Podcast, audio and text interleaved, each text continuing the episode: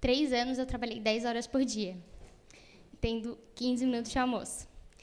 E no início do ano, em janeiro, eu e Diego fechamos para as passagens todas para ir para os altares. Portugal, Londres e França, isso. E tá, e desde então a gente ia toda quarta-feira na torre ali da ponte orar, ah, Senhor, que quando a gente volte de viagem a gente tenha empregos novos. Por quê? Em abril acabou o meu estágio e nesse estágio eu ganhava em torno de mil reais para trabalhar quatro horas. E tipo ia ser uma perda grande no nosso nosso orçamento, né? Quem conhece a gente sabe que não é lá essas coisas. É, então, desde então a gente vinha orando desde janeiro para o Senhor abrir as portas para a gente, quando chegasse de viagem, ter um emprego novo, tanto eu quanto ele, para que os dois pudessem trabalhar na sua área, já que esse ano, na metade do ano, eu vou estar tá me formando, né? Então, ah, Senhor, abre a porta, abre a porta, abre a porta. Um mês antes da viagem acontecer, eu fui chamada para uma entrevista. Tá, eu sabia que essa, essa empresa tinha três etapas. A primeira etapa foi uma prova, tinha que tirar no mínimo sete, passou de oito candidatos, passaram seis. Três que já eram colaboradores de dentro da empresa e outros três que não. Aí teve a entrevista em grupo. Eu passei, né? Lá estava eu na entrevista em grupo com seis pessoas. É, já fiz aquela pré-seleção assim, né? A cabeça já foi longe. Hum, tal pessoa passa, acho que eu não passo então, né? Tanto que uma moça já era de outra filial da própria empresa e eu apostei tudo nela e nada em mim. Aí o Diego foi me buscar lá e eu assim, foi até um dia antes das 72 horas, eu assim, ai Diego, acho que agora já era para mim. Ele assim, que já era o quê? É teu e pronto. Eu assim, acho que não, hein? Aí ele confiando mais em mim do que eu, né? Aí passou isso, aí tá, aí eu fui fazer a entrevista numa quarta-feira, eu fui fazer a entrevista com a gerente da área que eu vou trabalhar. Aí eu vim aqui antes conversar com o pastor e o pastor assim, ai filhinha, e agora? O que, que a gente faz? Vamos orar, vamos para o Senhor. Não dá para perder a viagem, mas também o emprego é importante, né? Mas coloca o Senhor na frente de tudo e Ele vai fazer, né? Aí eu fui na entrevista quarta-feira, duas e meia da tarde. Aí eu assim, ai Diego, não sei, acho que eu falei até besteira lá na entrevista. Porque até então eu não tinha contado que eu ia viajar. O pastor me orientou, né? Ah, não conta. Aí tá. Aí, isso foi na quarta. Na quinta-feira, onze e meia da manhã, eu almoçando, a empresa me liga. Então, a vaga é tua. Aí eu assim, eu tenho uma viagem daqui duas semanas. Aí eu comecei, Diego, eu não estou acreditando, chorando, chorando. Ele, não estou entendendo, fala. Eu assim, a vaga é minha. Aí ele ficou mais feliz do que eu. Falou, ah, viu, eu sabia, nananã, te avisei, nananã. Aí eu assim, e agora o que, que eu vou fazer? Aí, pastor, o que, que eu vou fazer? Nananã, Ai, filhinha, põe o segundo na frente de tudo. Tá bom, vamos botar. E, tipo, os dias foram passando e eu tinha a minha. Umas, é, eu viajei no dia 5, na semana ali do dia 20 e pouquinho de abril, é, eu tinha que comparecer lá para o exame médico, né? E eu tinha, eu tinha até o dia do exame médico para falar que eu ia viajar, era no dia 3, né? E eu assim, e o Diego assim, e um dia antes a moça me falou assim, o teu CPF tá errado, porque como tu mudou o nome do de casamento, né? Tu ainda não mudou o CPF e a gente só pode te contratar se tu arrumar. Aí o Diego assim, arruma, manda um e-mail com o comprovante, né, que elas pediram e conta a situação. Aí eu assim, cara, não. Conta, guria. Eu assim, tá, vou fazer um testão. Fiz um testão, mandei para ele, mandei para Débora. Ai, o que, que vocês acham? Como é que tá? Ela assim, ai, vai com fé. Não tava com fé. Eu já tinha desistido de tudo. Eu assim, ah, eu vou pra viagem, tô com vergonha mesmo, não vou nem mais olhar esse e-mail. E fiquei negando olhar o e-mail, e fiquei negando. Até que é, a empresa, no dia que eu fui lá no exame médico, a menina falou assim, ah, tu que é a menina que vai viajar? Eu assim, aham. Uh -huh. Então, a tua chefe te liberou, tu pode começar no dia 27 de maio. Lembrando que essa empresa, eu vou ganhar o que eu ganhava nos dois, com mais o vale alimentação muito melhor, vale transporte, saúde odontológico, plano de saúde, tudo que eu não tinha no outro. E trabalhando oito horas por dia.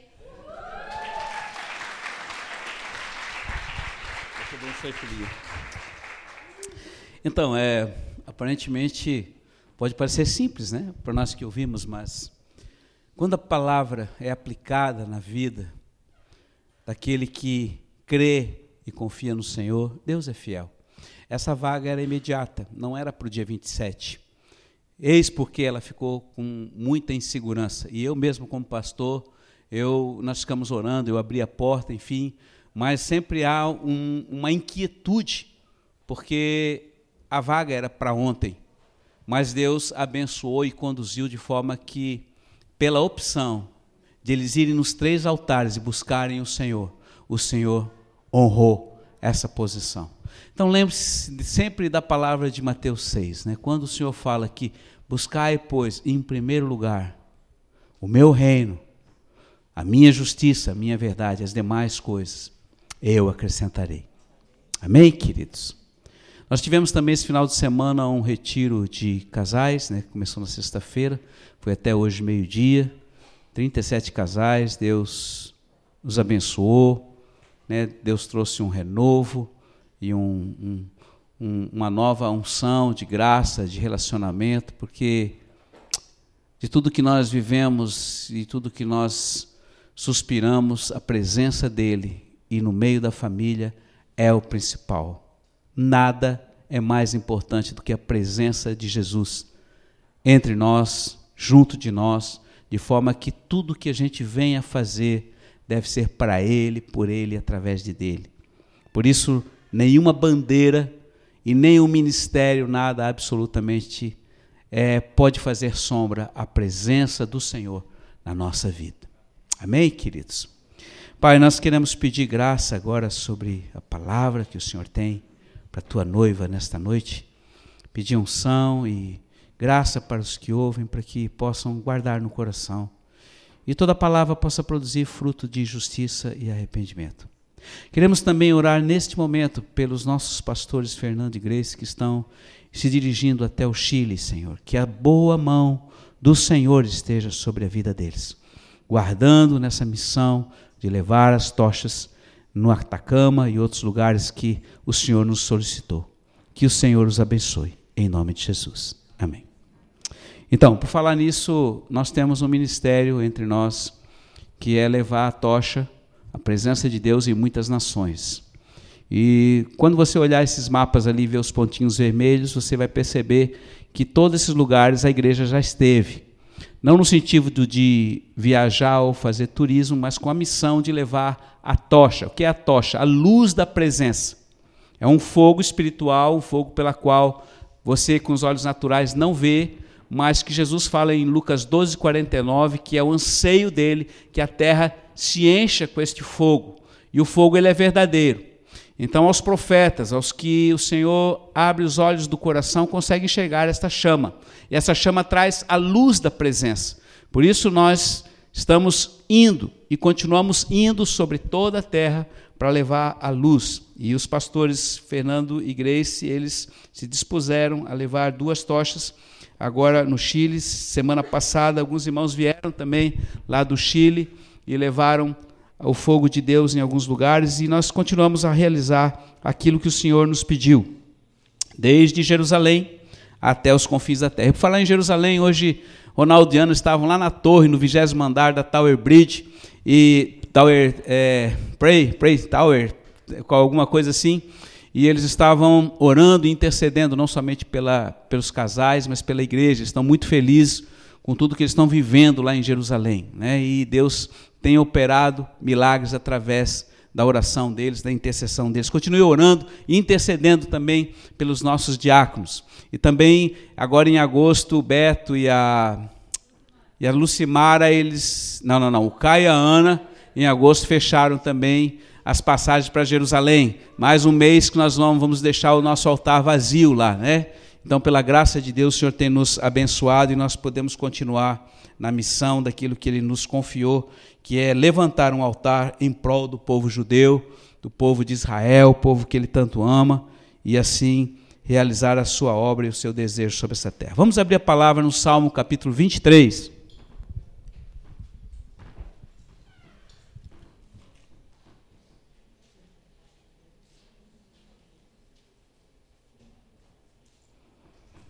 Salmo capítulo 23.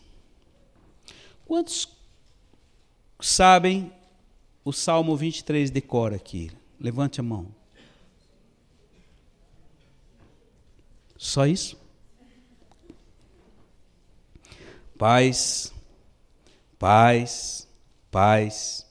ensine os vossos filhos a decorar textos da palavra de Deus. Salmo 23: O Senhor é o meu pastor, ele me faz, leva-me para junto e refrigera minha alma. Ainda que eu ande, não temerei mal nenhum. Sublinha esse texto na sua palavra. Ainda que eu ande pelo vale da sombra da morte, não temerei mal nenhum. Eu queria falar a respeito deste texto, do versículo 4. Eu não vou falar sobre a queda no vale da sombra da morte, não. Eu vou falar sobre andar no vale da sombra da morte. O que é isto? O Senhor está falando aqui que Ele é o nosso pastor e Ele fala que a nossa confiança deve estar nele.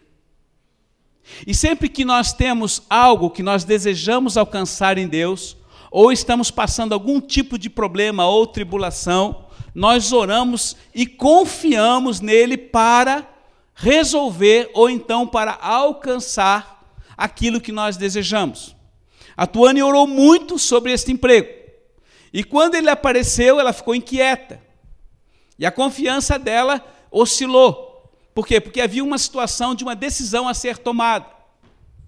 Mas ela perseverou, apesar de toda oscilação almática, ela perseverou confiando no Senhor. E a confiança dela gerou uma, um resultado positivo, porque Deus operou. Mas eu quero colocar hoje para você, porque todos nós, quando estamos a, a fim de conquistar alguma coisa ou precisamos de alguma coisa, nós oramos e confiamos através da oração que Deus é poderoso para nos dar aquilo que precisamos ou então para resolver um problema que nós estamos passando. Mas aqui, nesse texto,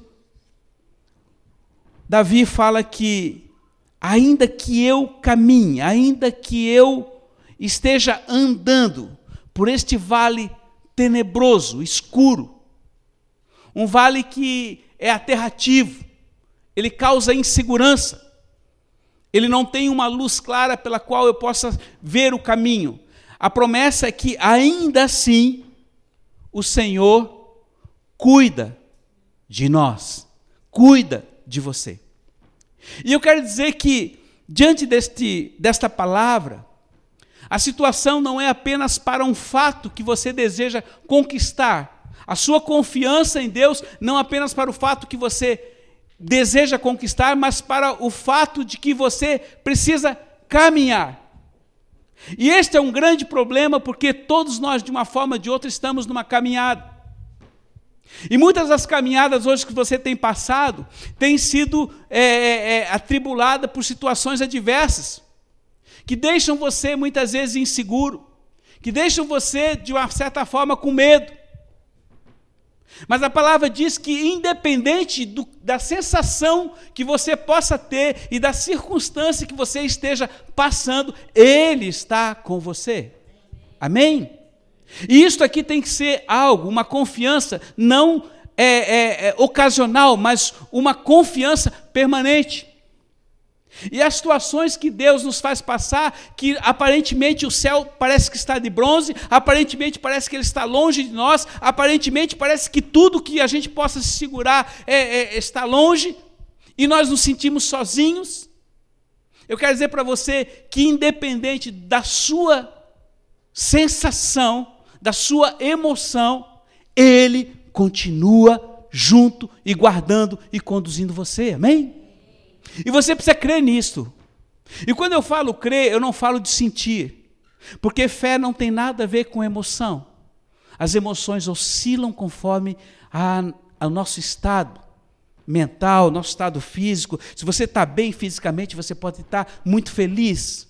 Se você está agripado, está com alguma virose, você vai ficar para baixo. É uma coisa natural. As sensações acompanham aquilo que o nosso corpo sente ou que ele está passando. Mas as sensações, filhinhos, não são sinônimo de verdade. A verdade é Ele. A verdade é a palavra, ele diz: ainda que você passe por esses vales. E na, e na, na sequência da nossa caminhada diária, há dias que nós realmente entramos em vales tenebrosos. Quantos já passaram ou estão passando por vales tenebrosos na vida? Não são poucos. Uns mais escuros, outros menos. Mas a realidade é que Ele continua com você. Irmãos, preste atenção, isso é importante. Todos nós, de uma forma ou de outra, temos orado ao Senhor todos os dias e pedimos alguma coisa para Ele, certo? Aí eu faço uma pergunta para você: Quanto tempo você passa recebendo e quanto tempo você passa na espera de receber? Nós passamos mais tempo hoje esperando as respostas de Deus do que recebendo, não é verdade? Quantos aqui oraram para ir para Jerusalém e quando compraram a passagem ficaram felizes? Mas passou. Aí vem uma outra necessidade que é o pagamento das prestações desta passagem, não é verdade? Outras necessidades surgem. E quando você satisfaz, Deus satisfaz uma necessidade ou dá para você algo que você orou, surgem outras coisas. Então nós passamos mais tempo na vida esperando do que recebendo, certo? E eu quero dizer para você que muitas vezes nós desesperamos e nós perdemos a nossa fé porque nós ficamos angustiados quando não recebemos imediatamente aquilo que Deus, que nós estamos buscando no Senhor. Lá no capítulo 1 de Salmos, a palavra de Deus diz que o justo é como a, a, a árvore que é plantada junto a correntes de água. Lá em Israel chove apenas alguns meses no ano. Então, toda a maioria daquela região ali do Oriente Médio é de deserto pesado, de pedra, pedregulho. E quando seca, seca mesmo. Não é um deserto como uma areia da praia aqui, não. É uma coisa extremamente seca, não produz absolutamente nada. Mas onde corre o rio Jordão e próximo do Jordão, todo o vale do Jordão, ali há muita, muito verde. Há produção de muitas árvores. E a palavra diz que a árvore plantada junto à corrente da água, próximo da água, ela produz no devido tempo o seu fruto. Por quê? Porque aquilo que está por baixo dela, que é a sua raiz, absorve a energia e a seiva da água para produzir vida. E eu quero dizer que todo cada um de vocês, filhinhos, que estão hoje aqui, vocês são como uma árvore plantada junto à corrente das águas. Quem é a água da vida? É Ele. E o que faz você estar plantado e manter a sua vida em pé? E que mais tarde vai produzir fruto, a sua raiz. Raiz é algo que não aparece. Você pode olhar uma árvore frondosa aqui na praça aqui do bombeiro, você pode ver árvores bonitas em todos os lugares, mas o que está sustentando ela e a beleza dela é a raiz, aquilo que não aparece. E eu quero dizer para você que a raiz na vida de um cristão significa uma vida de intimidade, de oração, intercessão e leitura e meditação da palavra de Deus. Isto aqui é uma, um manual de fabricante, mas é muito mais uma história de amor. De um relacionamento de um Deus com a sua amada, que é a noiva chamada igreja. Quando você ora, ninguém sabe o que você está falando com o Senhor, mas Ele sabe. E eu quero dizer para você que para a árvore frutificar, existe um tempo. Lá na minha casa, na casa do meu pai, nós tínhamos muito abacateiro. Tínhamos sete, oito abacateiros. Mas leva um tempo, desde elas ficar grandes, para começar a produzir o fruto, que é o abacate. E às vezes a gente tentava acelerar, você batia, machucava o caule da árvore para que a seiva pudesse subir mais rápido e pudesse produzir mais. Eu não sei por que isso acontecia, mas nós fazíamos isso lá. E geralmente Chegava na época do fruto, a árvore carregava tanto que às vezes os galhos quebravam. Deus tem um plano para cada um de você frutificar nele. E o fruto não virá antes do tempo. Se ele virá antes do tempo, é chamado o fruto temporão, o sabor dele não é bom. E quando nós desejamos algo aceleradamente antes do tempo, o que nós vamos produzir pode não ser bom. E Deus sabe o tempo que você vai levar até o tempo da frutificação. Pode demorar dias, meses, semanas, anos. Mas uma coisa você não pode deixar de fazer é de estar nele, confiando nele, buscando ele, tendo vida e intimidade com ele. E tudo que nós vivemos, que nós suspiramos, que nós respiramos, que nós agimos, é nele, através dele e por ele. Atos capítulo 17. Ele é a seiva de todas as coisas. Por isso ele não está com você apenas quando você recebe a resposta e um novo emprego. Ela está muito feliz. Mas daqui a um mês começam outras necessidades. Então passou. Ela recebeu a benção. E aí vai ter outra etapa na vida dela, que ela vai ter que esperar novamente até que se cumpra o que o Senhor deseja.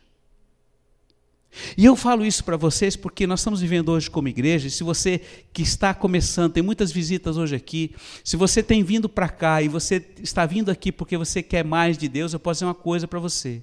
Se você fincar suas raízes nesta casa, nessa, nessa igreja, uma coisa você vai aprender. Se você for perseverante, você vai aprender a depender do Senhor a cada dia. Você nunca vai aprender a depender do pastor. Você nunca vai aprender a depender de qualquer pessoa aqui. Qualquer pessoa, inclusive o pastor, vai ajudar você a ser dependente dele. Porque ele é a essência de tudo o que nós precisamos. E depender dele significa exatamente como o povo de Israel, que estava aprisionado como escravo no Egito, e foi-lhe prometido a terra de Canaã. E no dia que eles saíram do Egito, houve grande júbilo, grande alegria. Até que, quando começou a caminhada, começou o dia a dia.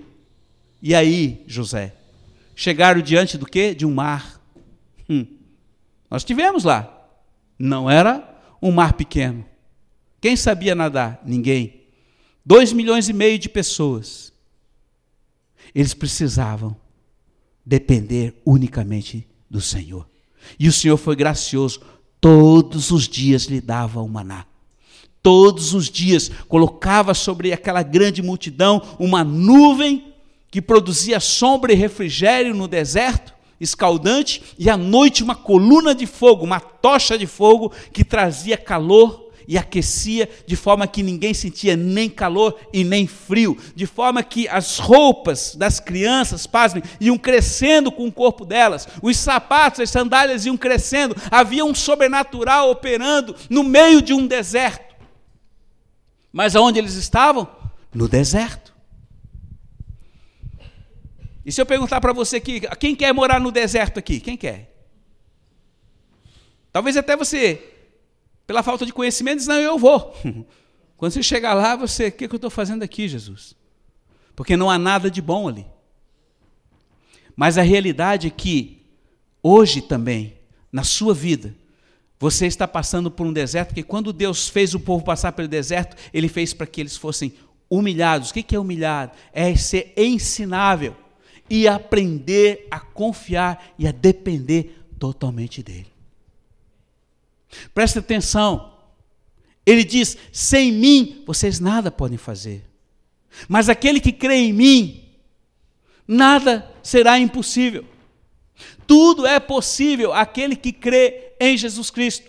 E quando eu falo crer, eu não estou falando apenas uma emoção de acreditar num Deus, porque todo mundo acredita, o próprio diabo acredita, os demônios creem, creem e tremem, mas eles não obedecem. Eles fazem tudo o contrário. E o ministério deles é matar, roubar e destruir. O ministério deles é olhar para você, trucidar você para afrontar aquele que criou você. Mas preste atenção. Não basta crer. Você precisa confiar de fato. E confiar significa uma posição. Uma posição que é vital e ela deve ser constante e perseverante, porque ele diz: aquele que permanecer, aquele que for fiel até o fim, receberá a coroa da, a coroa da vida. Talvez você possa dizer, pastor, mas eu já tentei tantas vezes, eu já fiz tantas coisas. Eu quero dizer para você: se você desistiu uma única vez, você já retrocedeu. E a palavra diz lá em Hebreus 10, 38 que o meu justo tem vida por fé em mim, e se ele retroceder, a minha alma não se alegra, não se alegra dele. Há um desafio todos os dias na sua vida. Deus não gosta daqueles que retrocedem. E Deus tem um plano para cada um de vocês. E o plano que eu estou dizendo para vocês não é um plano para você ser exaltado, para você ser reconhecido diante dos homens, para você ser um bem-sucedido como empresário, como, como empregado, como, como sei lá o que, que pode ser a nível de mundo. Mas o plano que ele tem é para ser usado no reino dele, de forma que ele venha restaurar aquilo pela qual ele deu a própria vida. E se ele deu a vida por você, por amor, ele não vai te negar mais nada. Mas continue confiando no processo pela qual você está vivendo nos dias atuais. Muitos de vocês ainda estão esperando o cumprimento da promessa de Deus na vida de vocês. Mas a minha oração, a minha palavra desta noite é: continue. E entre a promessa e o cumprimento, há uma coisa que deve ser fundamental o seu joelho e a sua presença diante do Senhor. Irmãos, por que, que Deus tem levantado altares pela terra e tem nos dado? Por que, que nós temos tanto altares? Altares na Europa, altares no Oriente Médio, altares aqui das nossas igrejas, para que eles fossem bonitos. Altares é para serem usados em forma de sacrifício, de estar ali orando e intercedendo. Hoje, o Ronaldiano em Jerusalém foi um milagre.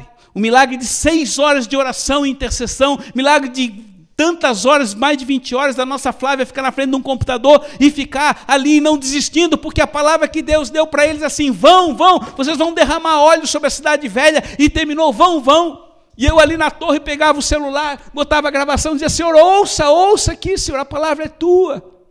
Mas tudo dava errado. Mais de seis horas. E aí vinha na mente, ah, você vai amanhã lá no aeroporto trazê-los de volta. E eu digo, Deus, como? Que frustração! Como é que fica a tua palavra, aquela angústia, aquela situação de, de, de que a palavra de Deus não ia se cumprir?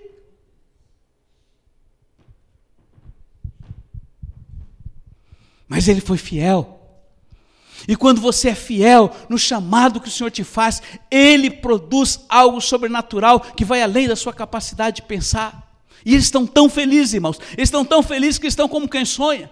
Se você vê a gravação do Ronaldo hoje em cima daquela torre, são como duas crianças naquela cidade, e não é a primeira vez que estão lá, já é pela segunda vez, mas cada vez que você vai se encontrar com Jesus lá, é algo que, que é novo, é um renovo, é, é, é, é como se fosse a, a, o céu na terra.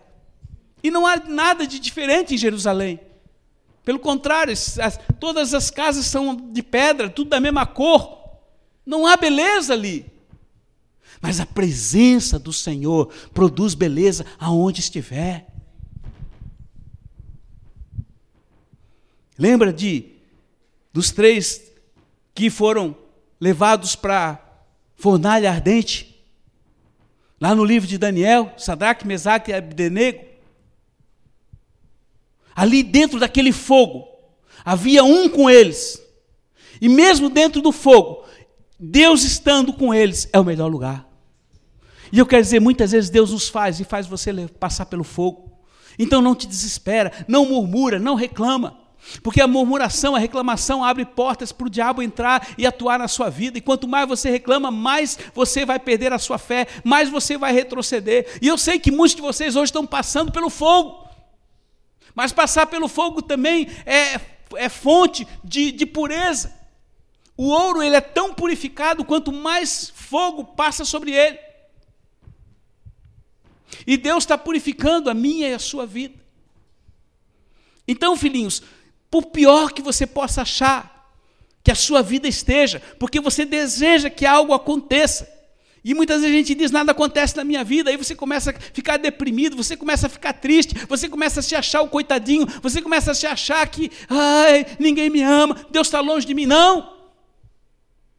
Nada mudou, porque Ele é o mesmo ontem, hoje e será eternamente, e o amor dele por você não mudou. Mas nós mudamos. Então confia e continua confiando, independente da sua sensação. Deus não age por sensação. Deus age pela sua palavra. Eu fiz uma promessa a Abraão e eu cumprirei até o fim. Hoje nós somos parte desta promessa. E Abraão rateou várias vezes. Davi, o grande rei Davi, rateou várias vezes. Deus o perdoou, ele se arrependeu e tudo recomeçou. Então eu quero dizer para você: há tempo. Ainda há tempo. Lá no capítulo 4 de 2 Coríntios, o Senhor fala, Paulo fala, porque a minha leve e momentânea tribulação. Vamos lá para aquele texto que eu, eu, eu, eu sugiro você abrir a palavra em, em, em, em 2 Coríntios capítulo 4. Vamos lá a partir do versículo 16. Traga a sua palavra, se não tiver palavra, abre aí no seu celular mesmo. Né? Mas abre aí, leia e sublinha a palavra. Irmãos, a palavra, eu quero dizer, a palavra ela tem que estar rabiscada, ela tem que ser usada. Não deixe essa palavra vazia. Haverá tempo sobre a terra que não existirá mais Bíblia. E você vai ficar ansioso por atrás de uma palavra. Por quê? Porque cada dia mais as trevas, o vale da sombra da morte está aumentando. Semana nós tivemos o Shabá, né? a pastora Lu passou o tempo que ela teve com o Senhor, um tempo profético. Deus falou com ela e mostrou: dias difíceis estão vindo sobre a terra. Então não há como nós nos segurar nele, nós passar por esses dias se nós não estivermos nele. Então diz ali, a partir do versículo 16: Por isso, filhinhos, é, 2 Coríntios 4, versículo 16: Por isso, não nos deixamos abater. Não se deixe abater pela situação que você está passando hoje. Pelo contrário, embora em nós o homem exterior vá caminhando para a sua ruína, ou seja, ele vai ficando cada dia mais velho, mais fraco. Contudo, o homem interior se renova dia após dia, porque as nossas leves e momentâneas tribulações nos darão um peso de glória. Talvez você esteja passando hoje por uma doença, por uma enfermidade, por um problema com o filho, com a esposa, com a família, eu não sei o que você esteja passando, mas eu quero dizer para você, essa tribulação, ela teve um início, mas ela vai ter um fim, porque a palavra diz que ela tem um momento. Tudo que é momento tem um início e tem um fim, amém? Eu não posso fazer do meu problema, do seu problema, uma eternidade. O Deus que você confia é um Deus que toma você pela sua mão, que cuida de você e guarda você. E eu não estou falando disso da história da carochinha, porque isso é uma verdade. Ela vai passar, ela tem um início, mas ela vai ter um fim. E aí ele fala no versículo 18: Não olhamos para nós as coisas que se veem, mas para as coisas que não se veem, porque as coisas que se veem são transitórias, são passageiras, mas as que não se veem são eternas. Todo dia, irmãos, todo dia, Lu e eu passamos a espada, e uma das coisas que eu passo a espada e eu quebro sobre a vida da igreja é que a falta da revelação da eternidade.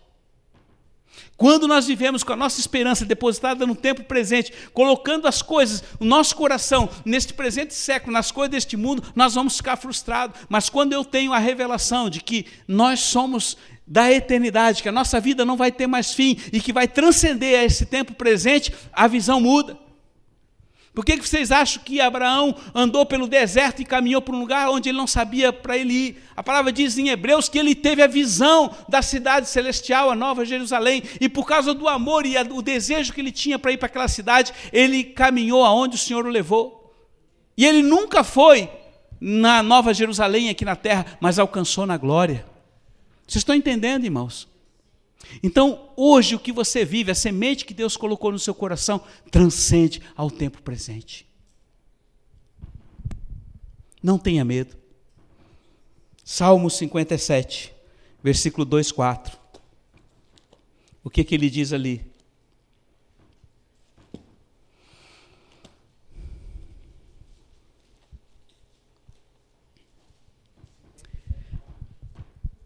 57, eu não sei, às vezes a minha Bíblia de Jerusalém é um pouquinho diferente, mas é a partir do versículo 2, que diz assim: Tem piedade de mim, ó Deus, tem piedade de mim, porque eu me abrigo em ti, eu me abrigo à sombra das tuas asas, até que passe a tribulação, até que passe a desgraça. Eu clamo ao Altíssimo, ao Deus que faz tudo por mim. É isso que está aí nessa versão? Salmo 57. É que aqui há alguma diferença na Bíblia de Jerusalém. Mas aqui está versículo 57. Ah, 1 e 2. O meu está 2 e 3. É, é isso aí. Então, veja bem, ele diz assim: Eu me abrigo em ti, até debaixo da sombra das tuas asas, até que passe o tempo difícil, a tribulação. Eu clamo a Ti, ó Altíssimo, e Tu faz tudo por mim. Ele está aguardando de você. Ele está cuidando de você. Pastor, eu tenho uma dívida para pagar, coisa de louco. Eu me afundei, porque eu fiz algumas coisas que eu não consultei ao Senhor. Quantos aqui já fizeram alguma, tomaram uma decisão sem consultar o Senhor depois oraram para Ele abençoar? Quantos fizeram isso? Alguém já fez isso?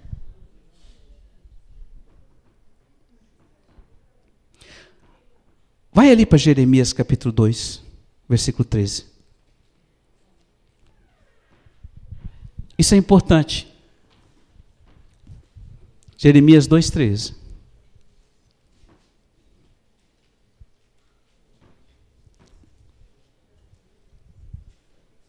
Eu não vou me alongar, irmãos. Jeremias 2,13. Porque o meu povo Jeremias 2,13. Porque o meu povo cometeu dois pecados graves. Na minha versão está dois crimes. Dois crimes. Eles me abandonaram, a fonte de água viva, para cavar para si cisternas, que não retinham água, cisternas furadas. Dois erros o povo dele cometeu. O povo era de Deus ou não era? Você é de Deus ou não é? Sim.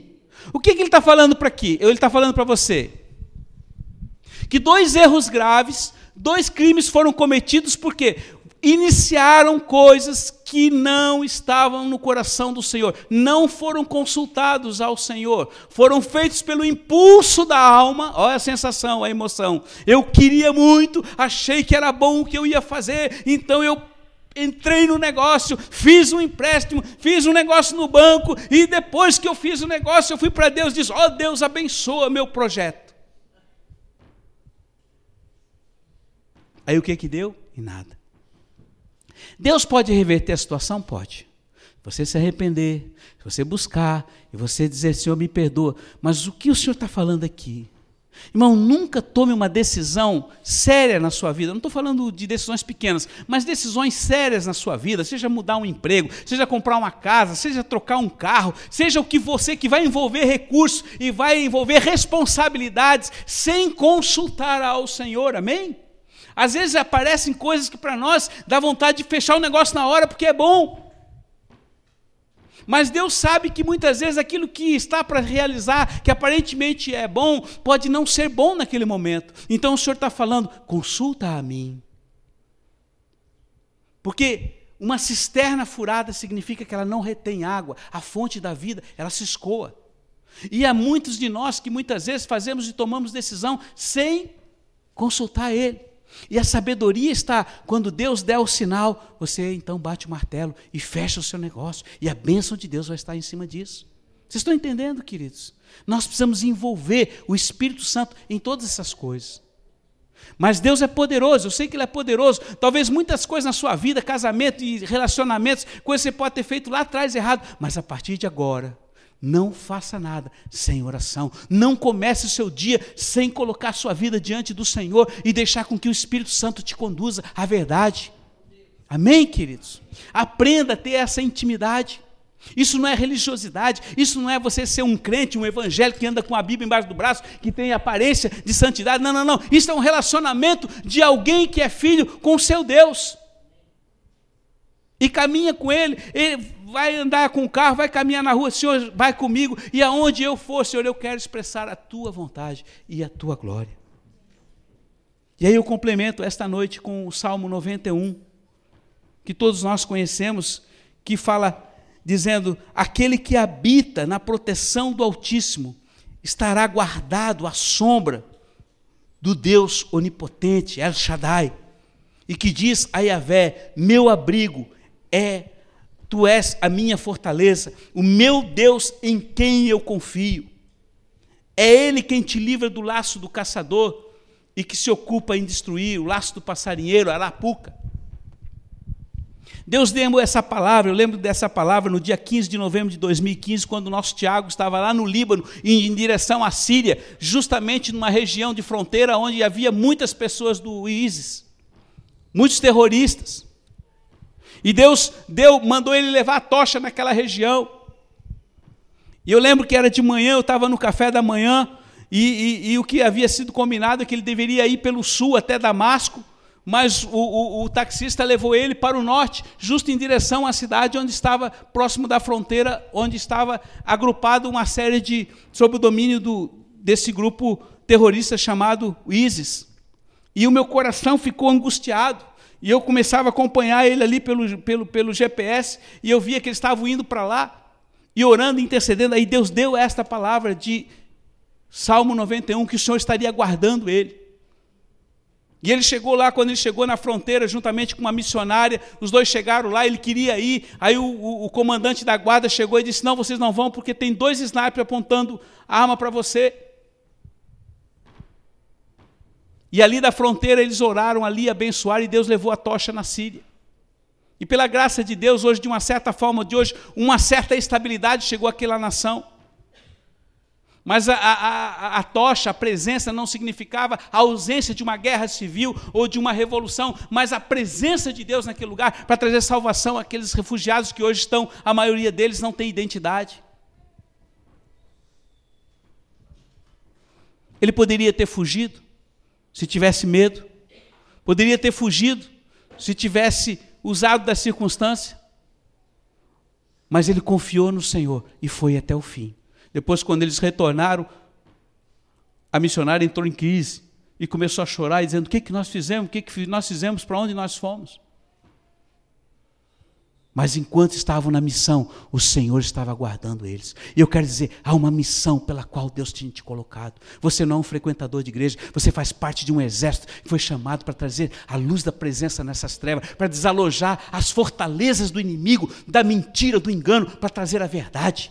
Quem teve semana passada lá na, em São Paulo, na geração do reino, e viu a nossa primeira ministra falando a respeito da situação é, aberrativa que está hoje, da afronta de Satanás, da imoralidade, da perversão e do estupro de crianças, criancinhas, é uma coisa terrível. Se nós não orarmos, se nós não levarmos a verdade às escolas, às faculdades, o, o inferno vai tomar conta disso tudo. E agora chegou o momento que Deus tem colocado a confiança em mim e você, para não andar olhando para o seu umbigo, mas para olhar aquele que está necessitado. E ele prometeu: virão muitos refugiados aqui para receberem a presença. E muitos de vocês hoje que estão nos visitando são como que refugiados desesperados da própria vida. Muitos de vocês já não têm mais vontade de viver, ou já tentaram a própria, contra a própria vida, mas Deus está trazendo hoje aqui para que você receba da fonte desta vida, que é Ele. E eu quero dizer: você não vai ter ouro, você não vai ter prata, você não vai ser rico, você não vai ser nada. Mas você vai ter a maior das riquezas, que é a presença dele. Ele diz: Eu sou o caminho, a verdade e a vida. Vinde a mim, vocês estão cansados, oprimidos, sobrecarregados, estressados, estão angustiados, desesperançados. Eu aliviarei e darei a vocês uma vida abundante, não de coisas materiais, mas de alegria, de paz, de gozo, coisa que o mundo não pode dar para você. Feche os teus olhos, querido. Feche os teus olhos.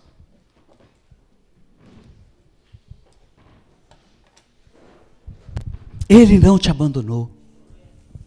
Ele não esqueceu de você.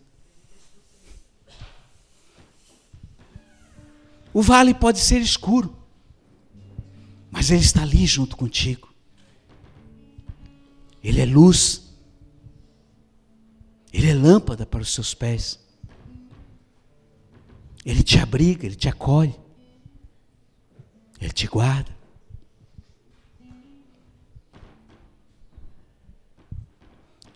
Dizer, Ele trará a solução. Ele é fiel.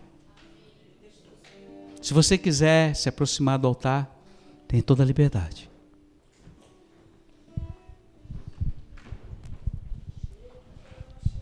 Ele não é distante. Ele ama. Ele continua dando a vida por você.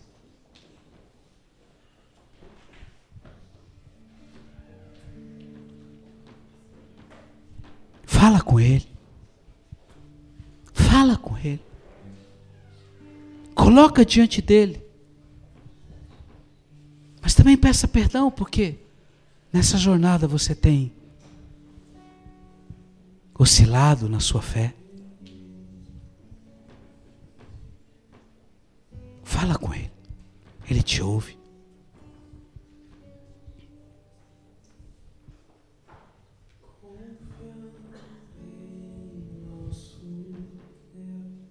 Oh.